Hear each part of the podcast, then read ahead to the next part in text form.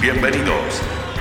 Aquí comienza Duros de Roer, el espacio para las historias de los distintos de siempre. Con ustedes, Francisco Reynoso. Nuestro invitado de hoy debe ser el chileno común y corriente más famoso de todos, amante de la tecnología, del cine, los cómics, de la ciencia ficción, de la música y todo lo que huela a cultura pop. Ha hecho escuela desde su trinchera marrana junto a su banda Chancho en Piedra, con la que acaba de festejar los 25 años de carrera. Si la venganza de los nerds hubiese ocurrido en Chile, probablemente él sería el lugarteniente de la causa. Nos ponemos de pie, alzamos las manos y celebramos la presencia de un amante acérrimo del rock, un distinto de siempre, un duro de roer, el señor Lalo Ibeas. Don Lalo Ideas, eh, bienvenido a Duros de Roder. Gracias por estar acá. ¿Qué tal? Muchas gracias por la invitación. Estoy feliz de estar acá en este lugar tan, tan cómodo. Tan cómodo, ¿no? Hay Sí. tanta memorabilia pop que tiene que ver con tu vida. Bueno, tu, Sí, me gusta, me gusta. tu historia es más o menos pública. Todos los proyectos y por las redes sociales y toda la gente que te sigue y te apaña tiene claro más bien tu rol más visible. Ya son 25 años, un cuarto de siglo oficial eh, con Chancho en Piedra. Pero antes de meternos en ese momento de la banda que ha marcado tu vida, que ha marcado tu, tu norte, quisiera partir en el comienzo, el, el Big Bang de la Ideas. ¿Cuándo ocurre ese punto de quiebre como definitorio para comenzar a construir el camino que te tiene ahora en pleno 2019, todavía multitasking a full? Claro, yo creo que partió cuando muy, muy chico. Yo cuando era chico en mi casa, eh, mi hermano era DJ y tenía muchos discos de vinilo. Y eh, los cuidaba mucho porque era como su fuente de trabajo, entonces a mí solo me dejaba escuchar los que no ponía mucho. Entonces yo tenía un acotado grupo de vinilos de los cuales yo podía acotar y cuando yo era chico, aparte me imagino que tenemos 10 años de diferencia, entonces yo he sido manos de hacha, entonces me dejaba escuchar solo algunos. Y dentro de los que él me dejaba escuchar, me gustaba mucho la carátula de, lo- de algunos discos, que sobre todo era uno que me llamaba la, la atención cuando era chico, que era unos discos de Divo, que, que era los tres eh, del tercero, cuarto y quinto, que era el Freedom of Choice. el New Traditionalistic y el, eh, Question Are We Not Men, We Are Divo, que salían como de papa. Entonces, esos fueron los primeros discos que yo empecé a escuchar como entero. Ya no eran canciones sueltas de la radio o de cassette, sino eran discos enteros. Y las carátulas eh, se abrían o se sacaba la, donde venía el, el disco y venían con muchos dibujos, muchos cómics, muchas fotos de todos disfrazados de igual. Y empezó como a generar en, mí un fanatismo por ellos, que, yo creo que fue como el, punto como de origen de que me gustara tanto la música y, querer tener una banda. Y después mucho tiempo me gustó. eh, mi papá también tenía algunos discos de rock and roll, entonces me gustaba mucho el rock and roll clásico, Elvis Presley, eh, eh, eh, Chuck Berry. En ese momento de los 15 años, de los 14 años de, de tener con toda esa escuela de Divo de rock and roll, conocí el pan rock. Y ahí fue como, wow, esto fue como eh, entre Ramones, Dead Kennedys y, y Misfit, creo que fueron mis piedra, piedra angular. A otra gente le gustó más The Clash y, y Sex Pistols, pero eso fue como el lado. Después ya empecé a conocer, no sé, por Black Flag o, Bad Brains y como que quería tener una banda punk. Y, y en español también, que la Polla Record. Creo que las mejores letras de, de la música en español la escribió Evaristo Páramos y creo que le enseñó a toda una generación. Yo creo que mucha gente idolatra mucho, a, por ejemplo, a Jorge González y él mismo ha dicho que su ídolo de escribir es, es él. Entonces yo creo que es como una de las piedras angulares de, de la música. Y de ahí en todo el, el- el- esta euforia de, de principios de los 90, eh, me acuerdo que una vez el Pablo fue a ver, Pablo me refiero al cabezón de los chanchos, fue a ver a, a Dorso, a, que tocaba. ¿En qué época? ¿La del espanto? Eh, sí, en la época del espanto. Qué lindo, el mejor o, disco. o no, en romance. O el romance, el romance, la más romance. progresivo. Sí, fue a ver a Dorso y me acuerdo que llegó y me dijo, weón, vi una banda que me voló la cabeza. y dijo que se llaman Red Hot Chili Pepper. Me dijo, weón, son como punk, pero, pero mejor tocados, bla, bla, bla, y todo. Y me acuerdo que dijo, weón, vamos a la fusión a comprarnos un, un cassette para escuchar a estos weones. ¿Pero dónde los vio? O sea, Lo vio en vivo, pero antes de Dorso pusieron el video. El video, cuando ponían un video de del la. Psychedelic Funk wow. antes de que tocara Dorso. Entonces, me acuerdo que fuimos y, y había- compramos un cassette, así como, no me acuerdo, era plata del Pablo, pero lo escogimos entre los dos y no sabíamos cuál comprar porque habían como tres. Y me acuerdo que dijimos Block Sugar and Magic porque tenía más canciones y pensamos en ese momento de ser un grande éxito. Este debe ser, la carátula más moderna. Y me acuerdo que se compró el Pablo, empezamos a copiar, nos prestamos y todo, y ahí como que cambió la cabeza y fue como, wow, esta música nunca la había escuchado y todo.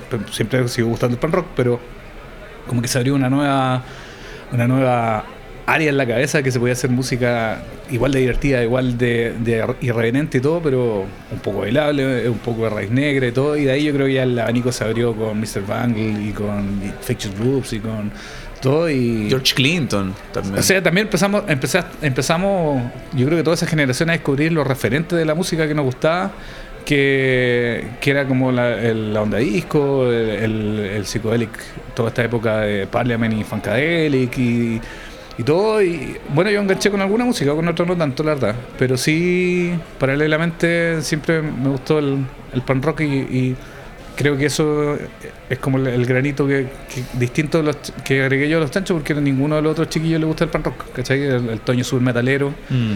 el Felipe le gusta como harto el soul y el folclore y el cabezón eh, escuchaba harto como música así como de guitarrista y, y no, Pablo escucha más de todo en realidad. Y ahora que está Cristian, Cristian escucha casi puro funk y, hip hop y cosas así, entonces sigo siendo el único que, que- que conoce y le gusta el área. Y el Lalo, y era ahí de. En esa época, yo también, no sé, yo tengo 38, era también. Yo era yo descubrí música con programas como el de Rolando Ramos, grabando las canciones. También era de grabar Sí, temas en la radio, de, intercambiar cassette. Fuera, también lo encuentro súper interesante como, y qué importante es la variedad en tu círculo para conseguir música en esa época. Eh, aunque no te gustaba, sabía que tenías un amigo que era una guía con los cassettes de música negra, eh, Sí. tenías el metal del Toño. Y me acuerdo que, que en esa época eh, existía como, por ejemplo, había no, hay discos que nadie los tenía, ¿cachai? Se, se hablaba, no sé, por ejemplo, cuando me gustaban los Ramones, nadie tenía el Live Home. Existían todos, pero nadie tenía el Live Home. Claro. Era muy raro, po, weón, que me encima tampoco es tan raro el disco como para que no lo tengan. Y de repente llegaba como un weón, weón, un weón tiene el disco. Oh, la raja, weón, que lo preste para grabar. Ya, pero weón lo cambia por Claro. tú, tal disco de Kennedy. O te lo graba y tú le tienes que grabar una- Claro, y tenías que conseguir el otro y era como una. Y era un weón que no conocíamos y tuvimos que conseguir este Kennedy, que no me acuerdo cuál era, y llegar a la casa un weón que no conocíamos y decía, oh, te lo cambio y te pasaba el otro. Yo me acuerdo, también viví esa etapa Me de ir a la casa de un desconocido ¿A qué te que quizás no tenía ni onda. pa- Claro, y te pasaba uno porque él andaba buscando otro y, y era una época así casi de trueque y pirateo y, y era muy difícil de encontrar y, y era la raja y de repente te conseguías unos discos que sonaban como el hoyo, pero era, era un placer escucharlo por primera vez y todo. No, pero ¿sabéis qué? Extraño un poco esa época que era un poco más difícil conseguir la música porque era como parte de, de tu vida, ¿cachai? Como uno tenía poca música lo escuchaba harto. Yo me acuerdo que algunos discos de tanto Ramones como Rasco Chilpé lo escuché tanto, tanto todos los días que al final eran parte mío y llegaba ya, si a alguien no le gustaba, como que te estaba ofendiendo, te podía agarrar a combo porque a alguien no le gustaba tu música. Cambio, hoy en día es como ya da lo mismo, hacer un playlist, una canción, da lo mismo, no me representa tanto, no existe esa, esa forma de ser parte de tu personalidad, parte de tu vida, una canción o un disco o un grupo, ¿cachai? También está fuera de, de la música eh, lo interesante de esta banda de hermanos que ustedes siempre lo han dejado en claro, porque qué difícil es mantener un grupo de amigos tantos años, mucho más difícil. Yo siempre lo he dicho, entrevistando a músicos y los músicos me lo confirman. eh, tener una banda es un matrimonio, pero ya de escala 10, en todo sentido, es un emprendimiento, es una relación Sí. profunda. Y están los cómics, están los cómics eh, dentro de tus intereses. también hay una relación con, con Cabezón. Entiendo que por la historieta llegas a Cabezón en Sí. cierta medida. ¿Qué edad tenían ahí? Como, también hablemos de eso, de cómo era conseguir cómics en Mira, esa con el época. Pablo éramos compañeros desde kinder, pero en quinto básico, que en quinto básico, ¿cuántos años tiene uno? Como 10, 11, 12, Mm, aprox. más o menos. Antes, 10 antes, años, antes yo tenía, me acuerdo que tenía otros mejores amigos cuando era más chico, pero a esa edad, me acuerdo que yo en un verano, en el Quisco, vi en un kiosco una revista Cucalón. Mm. Y me compró mi papá, Clásico. claro, y me compré como dos números. Y de repente eh, lo tenía en la casa y un día llego al colegio los primeros días de marzo de cuando teníamos como en quinto básico y el Pablo andaba con una que yo no tenía. Y dije, oye, bueno, yo tengo esta misma revista pero tengo otro número, intercambiémosla. Y intercambiamos la revista y pasa el tiempo y el Pablo dice, mira, publicaron una carta mía en una cucalón. ¡Oh, qué bacán! Y salía, existe, búsquela, debe ser como el número 7, 8. La raja. Y de ahí empezamos a, a intercambiar eh, cómic y también era muy difícil. Había, me acuerdo que en el café del patio había una, una que ya no existe, había una librería de cómics y el otro era algunos kioscos del centro que tenía como cómics, eran como dos. Y la otra era conseguir ahí en San Diego los libros usados. A veces encontraba unos cómics y lo más que encontraba eran Asterix o cosas así, pero de vez en cuando empezamos, fue toda la época que salió la revista Trauco, El Bandido, eh, Matucana. Y me acuerdo que empezamos a conseguir esos cómics y era como de grandes, ¿cachai? Nosotros éramos pendejos y se- salían bien en pelota, salía violencia y todo, y era como casi como como tener algo prohibido, que no te podían pillar los profesores. Al mismo tiempo, la música que estábamos escuchando tenía grabatos en un colegio de curas, ¿cachai? Entonces, como que todo lo que nos empezó a gustar era como. como que había que hacer un poco escondido, ¿cachai? Eh, escuchar música como pan rock o, o tener cómics que salían bien en pelota o escuchar los mismos cassettes de, de humor de chistes cochinos también era escondido y, y creo que toda esa época te empezás a dar cuenta que las cosas que te gustaban no, no, no eran compartidas con el con los adultos, con el mainstream, con los profesores, con, con los que con toda la gente con la corriente. Entonces ahí me acuerdo empezamos a hacer revistas, empezamos a hacer cómics, empezamos a ser súper incorrecto. De hecho, me acuerdo ahora lo tengo encontré una súper ordinaria, súper no llega a la vergüenza. Y, Ahora lo vi como humor básico, Sí, pero de es parte de la época. Y sí, también hay que, hay que tener el contexto que era como súper como post dictadura y era como yo me atrevo a decir lo que nadie se atrevió a decir antes, ¿cachai? Porque obviamente era una generación que está cagada de susto. Y era como también eso, puedo decir las letras de las canciones, insultos que antes no, se podían decir, puedo, era como en una época que ahora creo que se entiende por qué en los 90 está todo ese todo tan, tan por fin se podía decir las cosas, volvió la democracia, por fin podíais decir grabatos, por fin podíais pintarte el pelo color, no sé, cosas como que fue como el retorno de la libertad, pues, ¿cachai? Y no- uno pendejo no, no te das cuenta, pero después como analizando, creo que eso fue un poco los 90, como decir, bueno, ahora podemos hacer todo lo que antes no se podía, ¿cachai? Son los que mantienen encendida la llama del rock. Seguimos conversando con los duros de roer. Seguimos en eh, Duros de Roer con Lalo y Veas, un distinto de siempre y un fanático como este humilde comunicador de los Bad Brains. No puedo dejar de, de mencionar eh, lo raro que fue conocer a Bad Brains. Te lo digo Sí. porque estábamos juntos en el camarín y parecía que los tipos tenían un monólogo casi, no Sí. sé, como de secta. Sí, como que me llamaba la atención que respondían la misma respuesta a cualquier pregunta. Decían, it's only one love, man. Entonces era su respuesta a cualquier pregunta que solo existía un amor que era el mismo que el de Dios, el de la música y todo, que todo existía una gran fuerza poderosa. Hey, Bad Brains, tengo una anécdota mejor que no tiene que ver con Bad Brains, pero tiene que ver. ¿Ya? Que Me acuerdo que una vez cuando conocí a Mike Patton, como que enganchamos y hablamos caleta rato. ¿Cuál de todas las veces? Una- ¿El Festival de vino- Guaso Olmué o La Pampilla? No, no me acuerdo cuál vez fue, pero fue la única vez que conversé con él. Y en un momento le digo, oye, ¿quién es tu referente, tu vocalista favorito? Y él me dice, HR. Wow. Y le dije, pero de todo el mundo, ¿sí? Me dijo, sí, weón, porque de verdad es el único que canta flotando sobre la música. No canta así con pa, pa, pa, con hay nadie que tenga ese flow y que pueda cantar igual que él, porque de verdad es el único que así.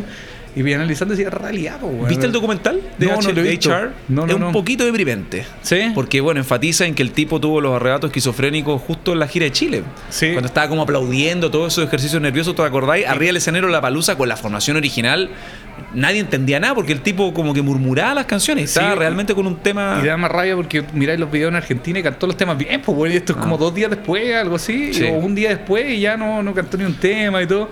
Muy Casi como era un instrumental con, con, con alguien dándole un ataque en el escenario, pero, pero, pero en realidad el respeto por la banda es demasiado grande. No, alucinante. Aparte los otros tipos, de Daryl o eh, Doctor No, son de otra liga. Son el- es una banda que llevó el, como el rigor instrumental al hardcore cuando todavía era un estilo un poco cavernario, por decirlo de alguna forma. Y el disco ese que produjo MCA, la raja. Sí. Hay, hay unos temas que El parecen Build, como Build to. Nation. Sí. Build to El- Nation. el- hay unos temas, el- me acuerdo del 4 y el 6 son como temas preciosos, la raja. Oye, desde el peor es más Laucha, hablando, bueno, lo de Bad Brains ocurrió en el 2008, pero es una de las 200.000 medallas que acumulas en la ruta. Y yo me pregunto, dado que tú eres súper fanático de la música, em, si recuerdas haber hecho algo así como medio de fan, porque uno igual cuando es músico y tú ya has, estado en festivales, eres par de muchos, has sido par de muchos de tu ídolos en festivales, em, ¿cómo es mantener ese equilibrio y si has hecho alguna locura? En cualquier momento desde que partiste con la banda por un grupo favorito, como lo hacían los fans antes, adolescentes, con esa inocencia, Sí. fanático, esperar en el hotel o hacer una cosa. Sí, yo sigo mayor. siendo fan de muchas bandas. De hecho, me acuerdo la primera vez que vino los Chili Peppers. Pucha, estuvimos afuera del hotel tratando de- y nos firmaron las poleras y todo. Ah, Igual ahora como que, eh, por ejemplo, ahora el, el Lollapalooza pasado, el antepasado, cuando vino Macklemore, ¿ya? eh, me gusta mucho, creo que uno de los mejores raperos modernos, y una amiga nos dio el soplo y dijo, oye, va a llegar al aeropuerto a tal hora y viene solo. Y fuimos y no- nos firmó, nos firmó los discos y todo. Eh, eh, por ejemplo, a ver, ¿quién más? Una vez estuvimos a punto de tener una foto histórica, pero no pudimos. ¿Con? Pero con Ya sé. Beastie Boys. No, más, más histórica aún. Wow, más que los Beastie Boys. Sí, yo creo que esta es la foto más histórica y no pudimos por, por- netamente por, por- Mira, te voy a contar. Nos invitaron a tocar un festival en Memphis, Tennessee. Ya. Y de repente era un festival que era como como tributo al rock and roll, ¿cachai? Entonces eh, era que iba a tocar el número principal de Jerry Lewis, viejito y todo. Y de repente eh, andaba una niña que era taché de nosotros y de repente dice, oye, te presento a mi mejor amiga y no sé cuánto. Y una señora normal, una señora así de edad, y de repente dice, hola, ¿cómo estás? Y ella dice, oye, ella es la hija de Jerry Lewis. Digo, wow, yo soy fanático de tu papá. Puta, yo cuando vi su película era chico y, y el rock and roll para mí es súper importante. Por tu papá también. eh, Claro, sí, pues eh, Jerry Lewis. Y me dice, ¿sabes qué? Mi papá no se saca foto con nadie, pero yo le conté que una banda chilena le gustaba y me pasa que sacaron foto con ustedes. Nosotros, oh, la raja, weón, puta, qué histórico, sí. Más encima me pasó una cosa que nadie sabe y tuvimos la cueva de creo que somos los únicos chilenos que en el estudio Sun Record, donde grabaron los primeros discos, tanto de Elvis Presley como de Jerry Lee Lewis y como de Sam Cooke, es un museo hoy en día. Y cuando nosotros fuimos a este festival, ese, ese, eh, estudio lo abrieron para que grabaran Rotten Ham de YouTube. Y cuando estábamos nosotros, lo, lo abrieron para que grabara eh, Elvis Costello. Y nosotros estábamos ahí y nos contaron esto. Y de repente la niña dice: Oye, sí, el ingeniero está ahí. ¿Quieren grabar una canción en Sun Record? Porque éramos el invitado internacional, chileno y todo. Y fuimos y grabamos una canción en Sun Record donde grabó el Presley y donde grabó. Bueno, una- un lujo que nos dimos. Está grabado un video y todo. Y grabamos dos, dos canciones. Grabamos un tema, me acuerdo nuestro, y grabamos una especie de como una, un- una, una- en esa época. Eh, grabamos una, una cueca pero era versión rock and roll. Entonces para nosotros era como significativo grabar una cueca and roll en el estudio donde nació el rock and roll. Y fue acá. Ya, independiente de este paréntesis. Pues está buena la historia. Sí, está buena la historia. Dice, oye, una foto con Jerry Lewis. Nosotros ya bacán y nosotros tocábamos, no sé, punto a las 5 de la tarde y él tocaba a la misma hora, pero dice, oye, pero mi papá hizo que lo esperen acá, para la limusina, se suben ustedes porque está viejito, se toman su foto, y nosotros ya esperando ahí, y de repente el cine pasa de largo. Y nosotros así como, bueno, bueno, la foto. Y dice, no, es que mi papá se sentía mal y se la llevaron directo a la Oh, casa. qué bajón. Pero estuvimos a punto de foto Oye, ¿y con los Beastie Boys? Beastie Boys, eh, tocamos juntos una vez que lo No. pero no, la verdad que no. No, pero en, en el SUEB. Eh, Sí, se tocamos ahí, Ah, pero sí, no tenemos foto. No. Ah, yo pensaba que habían compartido con los Beastie No, Boys. no, la verdad que no. Que me han dicho, eh, la gente que tuvo la chance de conocer, los músicos, y soy fanático de los Beastie Boys, lamentablemente nunca los pude entrevistar ni nada. Y bueno, eh, se ven tipos tan humanos todavía en el sentido uno revisa las entrevistas y se ven Sí. tipos como fanáticos No, no, de la, la música raja. y que apoyan bandas nuevas. Sí, yo lo vi como tres veces y Sí. feliz, pero no, no, no los conocí. Oye, la dinámica da la, la diversidad. Tenés, tienes al Toño que toca en bandas tributo a metal, a Slayer, a Anthrax, eh, está al lado, estaba al lado del, de- del cabezón. Eh, en, en- en fin, bueno, ahora Cristian. ¿Qué se escucha en las giras? ¿Cómo llegan esos consensos? Ya, me imagino que 25 años después, cuando uno sigue siendo más mañoso incluso, ¿cuáles son los rituales musicales en Es común o, o no una- tanto? Yo creo que hay unos estilos que no- nos acercan. O sea, por ejemplo, yo creo que por ejemplo el, el- el funky como que nos gusta todo, Mm. el rock progresivo yo creo que nos gusta todo, Frank Zappa nos unifica también, escuchamos harto eso, escuchamos harto no sé, como rock clásico, como también eso yo creo que nos unifica todo, y cuando alguien ya está eh, así paviando todo, te aprovechas de poner tu música. Pero siempre dicen como, no sé, po, ponte tú cuando alguien dice, oye, ya, ¿quién sea conmigo? Andamos en un auto y ¿quién sea conmigo? Y dicen, no, no quiero ir escuchando tarro. El Toño. no, pues saben, no, pues saben que si están conmigo están escuchando hardcore, po. Entonces, Pero el Toño, con el Toño escucháis eh, Creator. no, al Toño le gusta más, sí, más, más metal, más thrasher, así. A mí la verdad que me, me gusta más hardcore melódico que... De hecho, le he dicho al Toño, pero bueno, esto está tan, tan, tan cerca de lo que me gusta a mí cuando escuchas su... ta, ta, ta. ¿Por qué te gusta más esto que esto? Y Sí, el otro que- estaba matando un gato y el otro Claro, está y aullando. encuentra que la cantada melódica como que mata la música eh, veloz. Bueno, en este programa déjame decirte que nos enteramos que Brujería escucha Village People ¿Sí? en el, en el, en el bus de gira, así que me imagino que debe haber ya algo de culto. Sí, no me pasa cuando, cuando yo le pregunto así a, a rockero o algo, generalmente le pregunto que escuche todo y casi todos me responden cosas así como, sé, como pop, como, como que es raro que alguien escuche más duro de lo que toca. Como que al final te das cuenta que la música es la misma.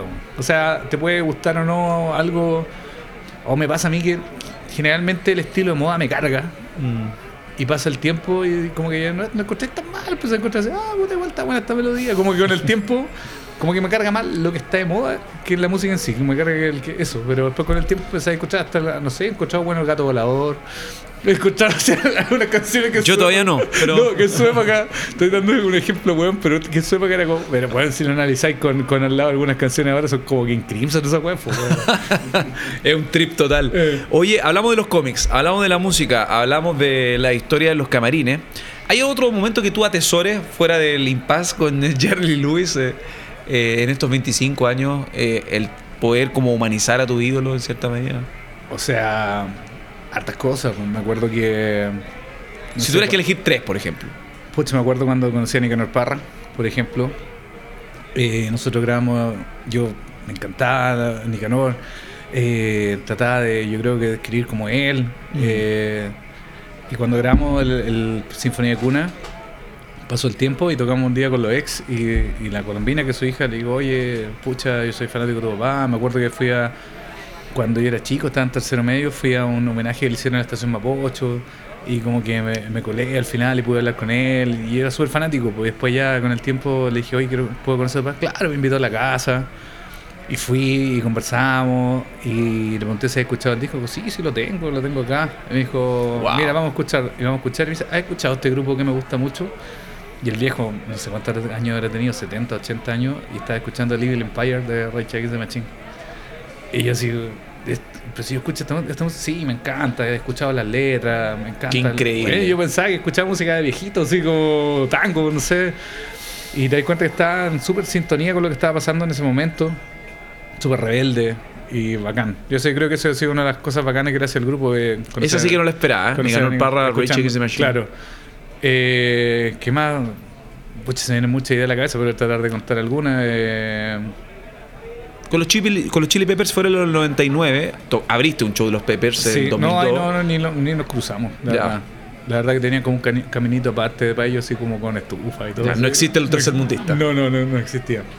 Oye, La fuera de vez tampoco los Chili Peppers. Eh, Living fue Living alucinante. sí, Living Colour son súper, o no sé si en esa época o ahora, No, son pero súper- son súper cercanos. De hecho, cuando que hay como una especie de mito que dicen que nosotros hicimos que nos teloneara Living Color. No. Y la cosa fue así, lo voy a explicar. Nosotros teníamos reservado el La estación Mapocho. José Mapocho para celebrar nuestro nuestro aniversario de, de los 7 años, creo, 8 años, 7 años. Mm.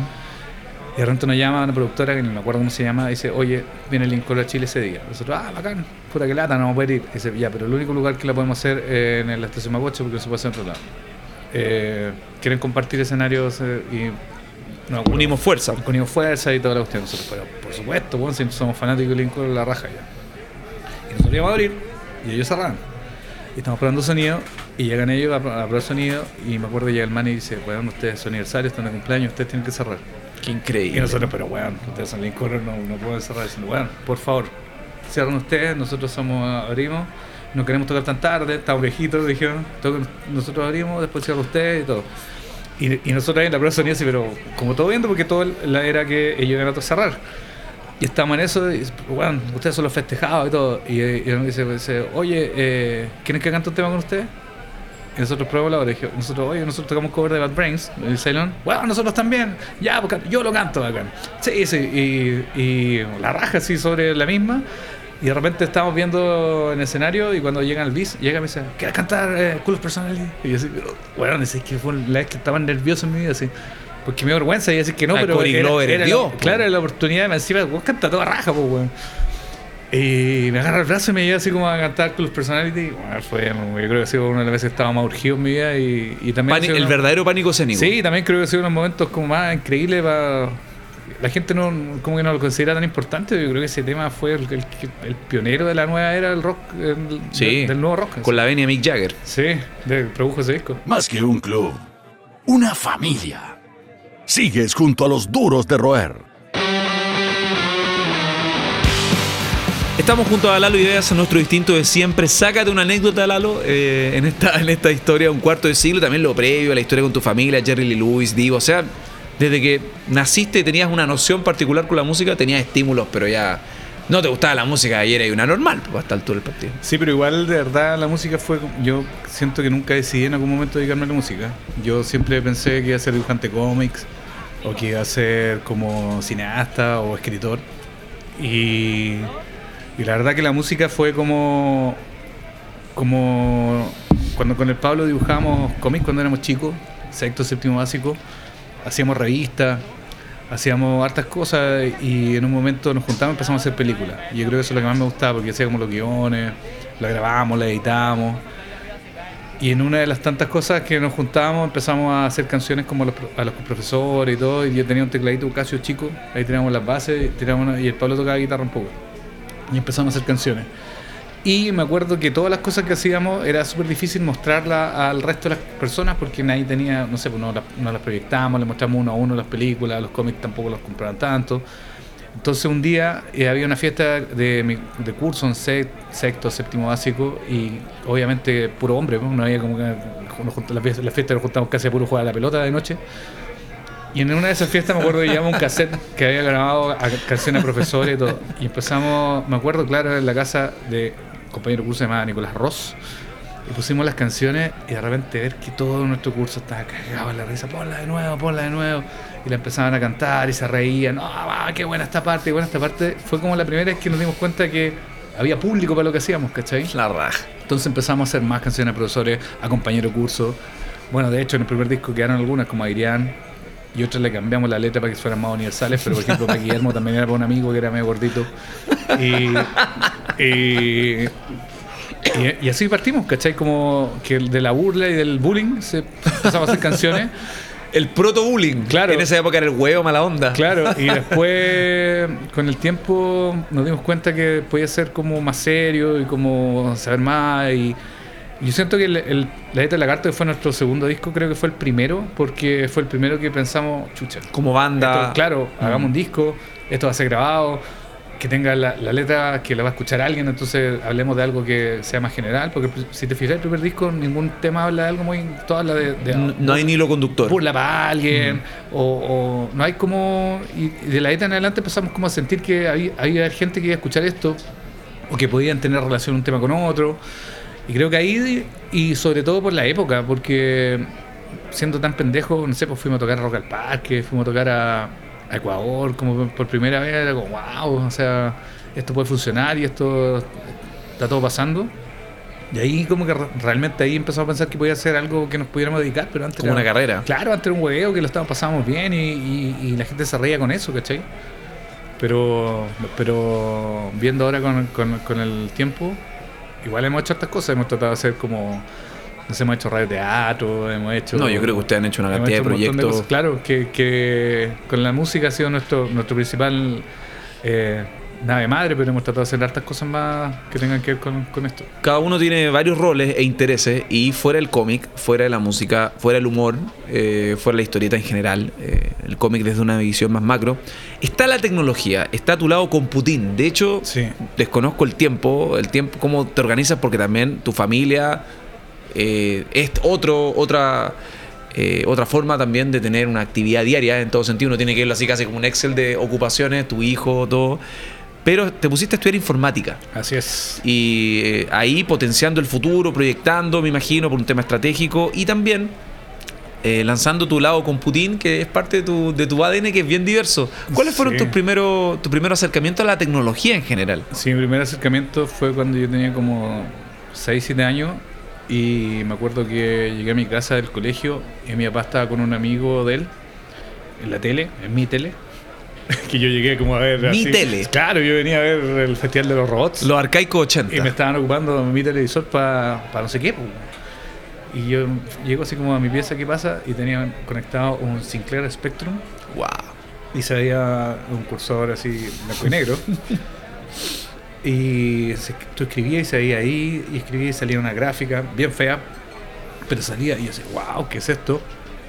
Fue la primera vez que vi un computador.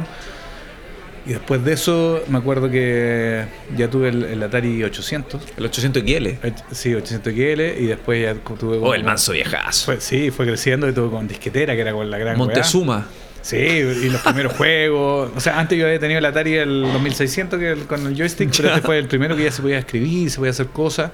Después me acuerdo que en un, en un bingo de mi colegio me gané otro Atari 800 con disquetera, entonces tenía dos y vendimos los dos y nos compramos un Atari 1040 ST. Que para que tengan, Eso era el futuro Para que tengan una idea, en la época que toda la gráfica era como el Pac-Man, este tenía una gráfica como de los primeros Nintendo, ¿cachai? Entonces era como el futuro y era todo. Y cuando llegó ese computador, eh, había un lugar que se llama Mundo ST, que quedaba en el Metro Tobalá, que era el único lugar donde tenían juegos y, y programas y todo para este computador, que dicho sea de paso, es el computador que aún compone Flor Motúa, en el programa de música que tiene. Y eh, en estas ir y venir de comprar juegos, que era como una vez cada dos semanas a comprar juegos, que siempre llegaban y decían, oh, llegó este juego, y había unos clásicos, el Depredador, me acuerdo que era la raja, uno que se llamaba Barbarian, que le tenía que cortar la cabeza a otro. Y entre todo eso que iba a comprar juego una vez, fui con el Pablo y el que me dice, no llegaron juegos esta semana. Yo, pero ¿cómo? No llegaron juegos. No, me dice, pero llegaron utilitarios, que era la palabra que se decía antes a las aplicaciones o a los software. Dije, puta, que fome, yo quiero juegos. Me dice, bueno, te los regalo. Y me acuerdo que me pasa como cuatro eh, disquetes, que estos de chiquititos, Sí, sí. tres cuartos. Y llegamos a la casa con el Pablo y dice, puta, que lata, no, no hay juego y todo. Y entro, y dentro de esos juegos que venía, que no, o sea, que no eran juegos, que eran programas, uno era un programa para hacer música. Y lo empeza- le pusimos programa, empezamos a probar, no teníamos teclado, pero con las teclas podía ser como teclado. Y me acuerdo que empezamos a grabar puras lo que sea, y entre eso eh, después seleccionábamos la parte que más nos gustaba, que sonaba algo parecido, sobre una batería que venía programada, y la repetíamos y hacíamos base, y después cantábamos arriba las canciones que decían con otros profesores. Y en esa, a los 7 años, hicimos la canción Mosco Yakuza. Y que era un personaje cómic que tenía yo. Y se basaba en que yo decía una palabra y Pablo decía otra, después yo decía otra y él decía otra. Pasaron, pasaron los años y un día encontramos ese cassette, ¿cachai? De canciones que... ¿Cuándo? ¿Qué año? En la época como cuando estábamos componiendo el reino de terrícola. Y encontramos y nos cagábamos la risa y, y- y bueno, ya esta era la única canción que Eso fue a finales de los que, 90. que tenía, claro, menos garabato y todo. Y en un momento le dije, bueno, y si hacemos esta canción con la misma letra, que nadie va a entender nada y todo, y Un bolón, ¿no? Claro, y obviamente le- le arreglaba la música, que era, una- era un chiste, era una estupidez, y algunas cosas la, la- la rescatamos de ahí. Y hicimos la canción con la letra que escribimos a los 7 años, ¿cachai? Si te fijáis, igual hemos que usar la estupidez porque fue hecha por dos niños que ni siquiera se pusieron de acuerdo para escribirle, la decíamos ahí. Y, y esa fue una, la primera aproximación de música con tecnología. Bueno, pero pasó el tiempo, pasó el tiempo y siempre me han gustado los computadores. De hecho, yo estudié diseño, pero estudié porque me gustaban los computadores más que nada, porque quería ocupar programas de gráfica. Quería, y siempre me ha gustado programar y siempre me ha gustado, no sé, pues yo soy el ¿Cuántos años estudiaste diseño? Eh, tres años, congelé en el tercer año. Y ahí me, ya me dediqué a, a 100% la banda. Y, pero siempre yo era el, que le arreglaba los computadores a los amigos, el que andaba cuando había que hacer, no sé, pues, en, el Marca Chancho venía un juego, yo me conseguí mis amigos con putines. Siempre he eh, andado preocupado, no sé, pues, de, las señales, de, las redes. Y siempre he hecho como cursos por, por placer más que por- Yo una vez en el tiempo que conocí a un tipo que estaba estudiando online esto, y le dije, pero ¿cómo hace? Me dijo, no, te que las puras pruebas. ¿Y qué ramos tenía? Y puse a ver las ramas y decía, ah, lo sé, lo sé, este no lo sé, me gustaría todo. Y ahí me di cuenta que, que era como un momento de casi profesionalizar mi hobby, porque de verdad que me gusta harto y me es un poco fácil. Y me gusta cómo entender la, la cómo entienden las máquinas la información de, de nosotros. Y, y creo también que es como Complementario, ¿no? no, A tu mundo, que es como la, la cultura general del futuro, ¿cachai? Como que en algún momento fue muy importante saber inglés, creo que ahora es importante saber cómo piensan las máquinas, cómo funcionan. Y no, y me gusta. Estoy en un segundo recién, pero me da la raja, siento. Y me, me agrada harto. Me gusta pensar como, por ejemplo, ahora mientras estamos hablando, estoy pensando en un trabajo de Java que tengo que hacer en la noche. Wow. De, de- de cómo hacerlo. Me gusta andar. Y aparte también me gusta, me gustó ese proceso que pasó en mi cabeza porque hace, hace un par de años no me acuerdo- como que me- lo único que tenía que acordar era las letras y, y darle la comida a, a la guagua. Cambio ahora me tengo que pensar en, no sé, pues, en álgebra, en estadística, en, en lenguaje computacionales. Creo que es bacán ¿Cómo tener... así volver a estudiar? O sea, fuera de que sea un placer, igual es un Yo- método yo que a cierta edad uno como que dice, Sí, yo creo que tuve la cueva de que, de que era algo que sabía. Entonces los primeros, eh, los primeros, primer semestre sobre todo eran puras cosas como que, que tú ya sabías, entonces no fue tan terrible como volver a empezar a pensar y fue como una marcha blanca de, de ahí, pero después ya empezaron a ver cosas más peludas, eh, cálculo, eh, álgebra y todo. Y la verdad que al principio me sonaba como súper, wow, no me va a poder, pero salió 6-8, 6-6, Bien. 6-1 los más cherches. Pero igual no, bien, bien me gusta. ¿Y las pruebas presenciales, eh, la onda de los compañeros, tan reconocidos, tan pelado Es que la verdad que no, no, no habláis mucho con nadie, como Ya. que llegáis, hay un computador, te sentáis, ponéis un código, lo hacéis. Harto freak ahí. Sí, como, no, es que, na- es que se dan todo- todos los ramos, todas las carreras juntos, entonces es difícil que te toque uno de tú mismo al lado. Perfecto. Puede ser de otra carrera. Oye, fuera de la tecnología, encuentro alucinante que ya estés en tierra derecha pa- para otro oficio, carrera, profesión. Yo creo que al final, eh, proyectando Chancho en Piedra, las letras también pueden ir para allá. Pero ¿no? que sabéis qué me pasó, y creo que esta es una buena forma de, de unir esto. Me acuerdo que en una conversa hablando con alguien, defendiendo el pan rock, eh, que con un amigo, me acuerdo que le dije, weón, el vocalista weón de Barro Billion, weón, es, weón, O sea, es- tiene es- 200 es- PhD. Claro, y, y el weón es profesor de geología y es Mm. profesor de la UCLA y tiene doctorados y bla, bla, bla. Weón es weón de Offspring, weón de biología, También. bla, bla, bla. Weón de Descendants, weón, weón, la música que escucho yo, weón, son puros weones bacanes, weón, como tratando de defender mi gusto. Y esto me decís, vos, weón, ¿qué soy, weón? Una parte de música. Si defendiera el agua tendría que saber que chucha en realidad, pues, weón, tengo que tener mi, mi para compararme con Mi los weones que me gustan. eh, de verdad que decir, weón, este weón hace programa de computador, weón, como en el futuro algún weón le, le va a servir para defender el género. De que le con la los música. papers. Claro. Oye, fuera de la tecnología, y estaría bueno tener un Duros de Roer post eh, titulación. Estaría bueno. Estaría bueno para ver cómo ha Claro. evolucionado la Sí, no, y, me, devolution y me gustaría, por ejemplo, de hacer la aplicaciones, cosas de, de. Bueno, cosas que, que existen, pero que me gustaría.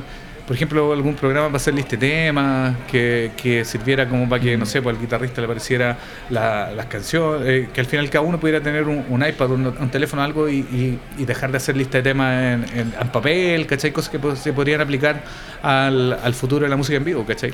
Oye, acá el director dice que estás contratado ya para hacer la práctica en, en Ya, el bacán. departamento informático de nuevos negocios de... Bacán, bacán. de Igual tengo- interfaces igual de- tengo- de gracias. duros de roer. Igual tengo caleta amigo eh, con Putin, eh, así que le mando un saludo a, a todos ellos, al, al Coque, al Pepe.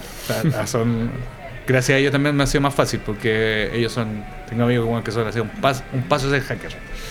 La- Lalo, aparte de eso, eres em, súper fan de la ciencia ficción. Sí. Eh, lo muestras en tu, en tu entrevista, en tu Facebook Live, eh, en todas las redes que tú vas construyendo con la gente. Y rescato una frase tuya que em, con Rodrigo, Rodrigo Yoa, el editor, ahí destacamos también en esta conversación. No me importa tanto de dónde venimos, sino que a dónde vamos. De hecho, esa visión em, nosotros sentimos que se, muestra con, súper elo- con una elocuencia muy fuerte en la música de los Chancho en Piedra. ¿Cuáles son eh, tus películas em, favoritas en un género de la ciencia ficción que entiendo también lo has logrado llevar en video, en mensajes, en canciones de los Chanchos? Sí, nosotros tenemos una canción en el, Combo Show que se llama eh, Asimov. Y como nadie entiende esa letra, de hecho, eh, una vez viendo un foro decían que era la peor letra. Y para mí es una de las que más me gusta, porque creo que son un poco difíciles de entender, porque hace una, una analogía entre las tres leyes de Isaac Newton, de la física que rige la Tierra, a las tres leyes que inventó Isaac Asimov sobre la robótica. Que es casi como que quise mostrar que en el futuro, si es que se extinguiera eh, la humanidad y existieran solo la inteligencia artificial y las máquinas, fuera una especie de religión, ¿cachai? Como explicar que, que el, escrito de una persona muy visionaria, muy bien escrita, pudiese transformarse en el futuro como en la ley de, de, de cómo, del génesis de todas las cosas. Y obviamente no se entiende mucho, pero eso es como el, el génesis. Y bueno, películas me gustan harta de ciencia ficción, me gusta harto de, de las nuevas, quizá me gusta harto Children of Men, me gusta The Road, de las nuevas, de las clásicas, me gusta el, el Planeta de los Simios, la antigua harto, porque creo que en esa película se sentaron las bases de muchas cosas del cine moderno. También, también creo que fue la primera vez que hicieron crítica a la religión, a la política, un montón de cosas y pasó súper piola, ¿cachai? Fue la primera vez que pasaba como por por, ah, se están riendo los monos, no se están riendo de, de la sociedad y no sé, pues los orangutanes eran la religión, los gorilas eran los milicos, como la fuerza versus la ignorancia, mantener a la gente eh, ignorante para que no se cuestione cosas del pasado y, y sobre todo el escrito me gusta harto, no sé, la, la Duna, la, me gusta la de Lynch, que hay gente que la odia pero encuentro que está súper bien hecha. Me gusta harto lo- algunas cosas que hay de Blade Runner, la nueva también me gustó. Eh, me gusta harto Isaac Asimov, creo que, que, que su... Me gustan tanto los libros de divulgación científica como los de historia de ciencia ficción, pero tiene hartos de divulgación científica que como que te vuelan la cabeza y te explica cosas que son inentendibles por otro lado y le explica súper bien.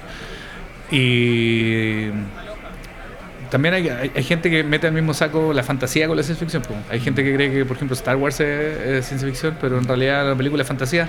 Pero sí lo que me gusta de Star Wars, que es como la, la, la droga de inicio, que te hace como ver otras cosas más cabezonas y todo. No sé, creo que... Hay teorías que- con un sustento Sí, como que- brutal, incluso premonitorio. Eso me gusta, que antes la ciencia ficción se llamaba como literatura de como de adivinación, como de decir lo que puede venir y no sé, la misma serie Star Trek, la antigua, la de la tele, que como 20 años antes de la primera Star Wars, eh, eh, sale en iPad, sale sale un montón de cosas que ocupamos hoy en día, eh, no sé, o cosas que ahora pueden ser súper normales, pero en esa época era súper distinto que, que hubieran eh, tripulaciones interraciales, que hubieran negros, que hubieran chinos, que fueran todos iguales, los hombres y las mujeres, que... No, creo que, que la ciencia ficción está como... El futuro ya está, solamente hay que hacer las cosas que, que alguien lo imaginó. Creo que... Por eso me gusta tanto, como que creo que es como el- futuro hoy en día, es como vivir, vivir el futuro pero hoy en día. Oye, Lalo, es realmente inspirador conversar contigo porque uno a veces trata de hacer hartas cosas y a veces uno se queda como... Es típico como que en las vacaciones uno dice, ya, ahora voy a dedicarme a esto, voy a estudiar esto, pero tú lo llevas a cabo. En ese sentido eres un duro de roer, es un tipo de acción y reacción. Y como si esto fuese un huevo, literalmente, dentro de tus 700 facetas está también el interés que fuiste desarrollando con curiosidad, con creerte el cuento y conseguir en este camino de la comedia. Está el, te lanzaste hace un rato en el mundo de la comedia. Eh, y quisiera saber cómo ha sido esta, esta experiencia, dado lo competitivo, eh, la hoguera de egos también que hay en el mundo de la comedia, como en la música también, que tú vienes de vuelta. Eh, ¿Cómo ha sido esta, esta experiencia de construir un nuevo lenguaje, construir una nueva forma de hacer reír? Porque uno puede hacer reír al círculo que te conoce por las tallas internas y todo, pero hacer reír a gente que incluso viene a ver a otra persona. Sí, como que... mm, Yo creo que esto es peor que abrir a Living Color en, en Estados Unidos, no sé, que no... No, me ha pasado de todo en el mundo de la comedia, pues desde shows exitosos que yo terminé diciendo, wow, nací para esto. Así como a veces que, wow, nunca. Y otros temas que. que- Silencio incómodo. Silencio incómodo. Una vez me pifiaron y me sentí como el hoyo, porque de verdad puede sonar quebrado, pero nunca me he pifiado en, en los chanchos, obvio. porque generalmente. Eh, Jugáis de local. Generalmente sí, claro, la gente va a ver, ¿cachai? Estáis con los Entonces marranos es muy, es muy difícil como generar algo así. A lo más por huevo me han picado cuando yo tiro un chiste fome, algo así. Pero no sentir la sensación de que de verdad no está gustando lo que estoy haciendo, ¿cachai? Pero sí al mismo tiempo te vas dando cuenta que hay códigos, que hay que hay cosas que funcionan, que hay tiempo, hay, hay y ahí creo que se empieza a mezclar todo, ¿cachai? Se empieza a mezclar las veces que, que no sé, porque hablaba entre las canciones, o a veces como que te das cuenta que hay algunos tonos más graciosos que otros, te das cuenta que, que cómo transformar un chiste para decirlo pa- con distintos tipos de audiencia. Y, y la verdad que vais como dominando, ¿cachai? Por ejemplo, mañana tengo uno y, y, se, y se me ocurrió algo ayer o anteayer y sé que lo voy a decir y sé que va a funcionar, ¿cachai? Hace algún año tiempo tenía que como que escribirlo, tenía como que, que practicarlo, tenía que inventar chistes, tenía que sentía como que era mucho más la presión para que funcionara algo. Y ahora como que siento ya esa esa esa como Que lo dejéis volar. que sí, sí, no, sí va a funcionar, no, sí la raja. Y sabéis que se va armando también. Obviamente lo practico. y Yo creo que la gente percibe también la confianza arriba del escenario. Sí, y yo creo que también tengo esa suerte, ¿cachai? Que, que por ejemplo yo no me pongo nervioso a subir un escenario. Y, ta- y también como que como que más viejo era un poco lo mismo, si resulta no resulta. Y, y tenéis como una actitud de... Pero también aprendí de lo...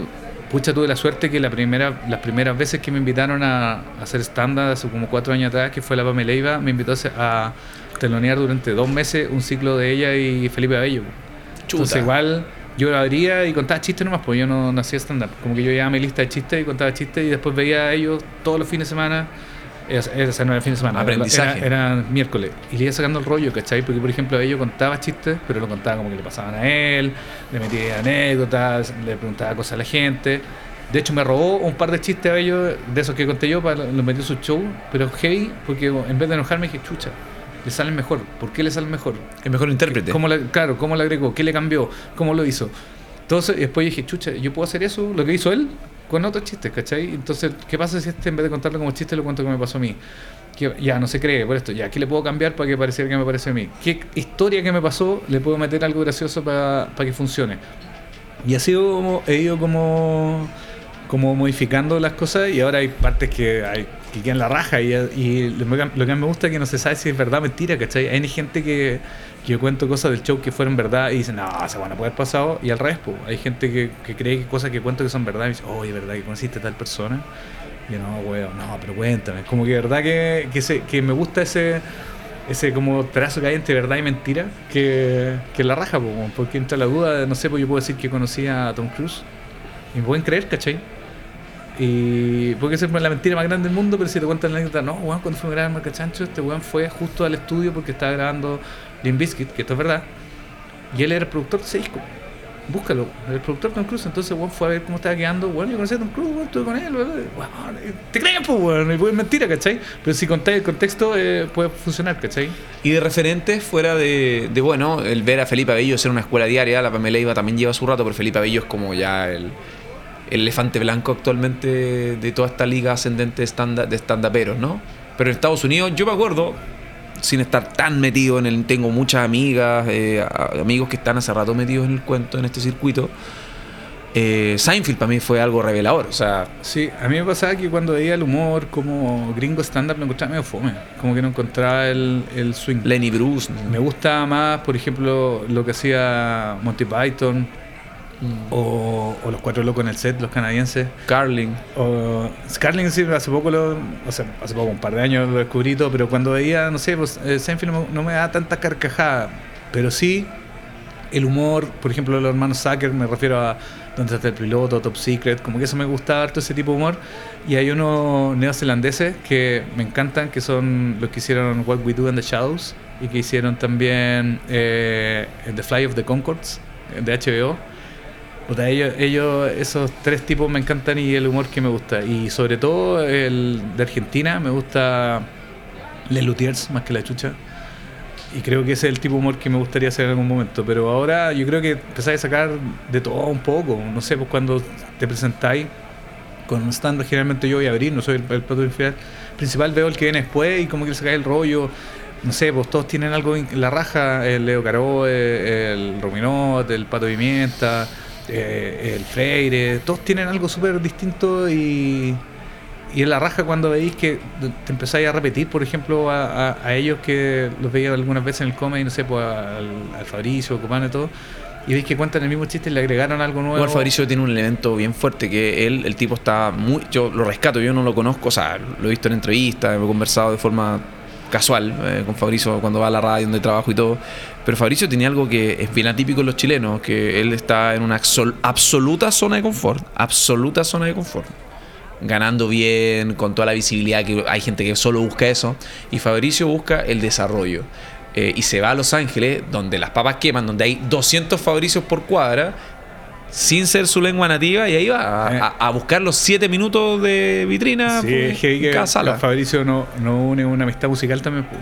Yo una vez me... ¿Qué tiene en común con Fabricio? Me escribió una vez que su banda favorita era una de mis bandas favoritas, que es fanático de They Might Be Giants.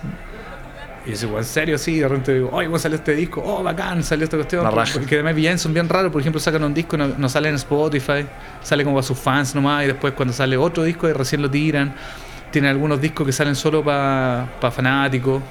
Y esa amistad de Dave My Giants hizo que no hiciéramos no, conocidos, no somos tan amigos, pero sí la amistad musical por un gusto específico te hace ser amigo de alguien.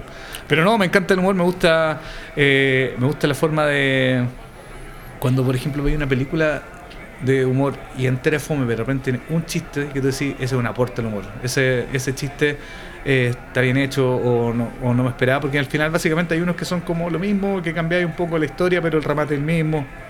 Pero cuando hay un chiste, una novedad, que es un aporte al humor, decís, wow, cómo lo lograron y todo, como me gusta eso. Y aparte también como que siento que todo tiene que ver, pues, es como, como ¿cachai? La, la estructura que básicamente también es como la programación, ¿cachai? Cómo, cómo funciona, decís esto, después viene esto, pasa esto, lo que veréis con esto, tanto. Como que empezáis a tener esa estructura que empiezan a funcionar para hacer reír, ¿cachai? Lalo, eh, aunque suene ya retórica, nosotros te proclamamos por algo que hicimos conversar contigo, conocemos parte de tu historia. ¿Te consideras un duro de roer? Eh, sí, imagino, imagino duro de roer como tropa de elite, hueso duro de roer. Esto fue Duros de Roer Podcast. el club de los distintos de siempre. El último apaga la luz. Hasta la próxima.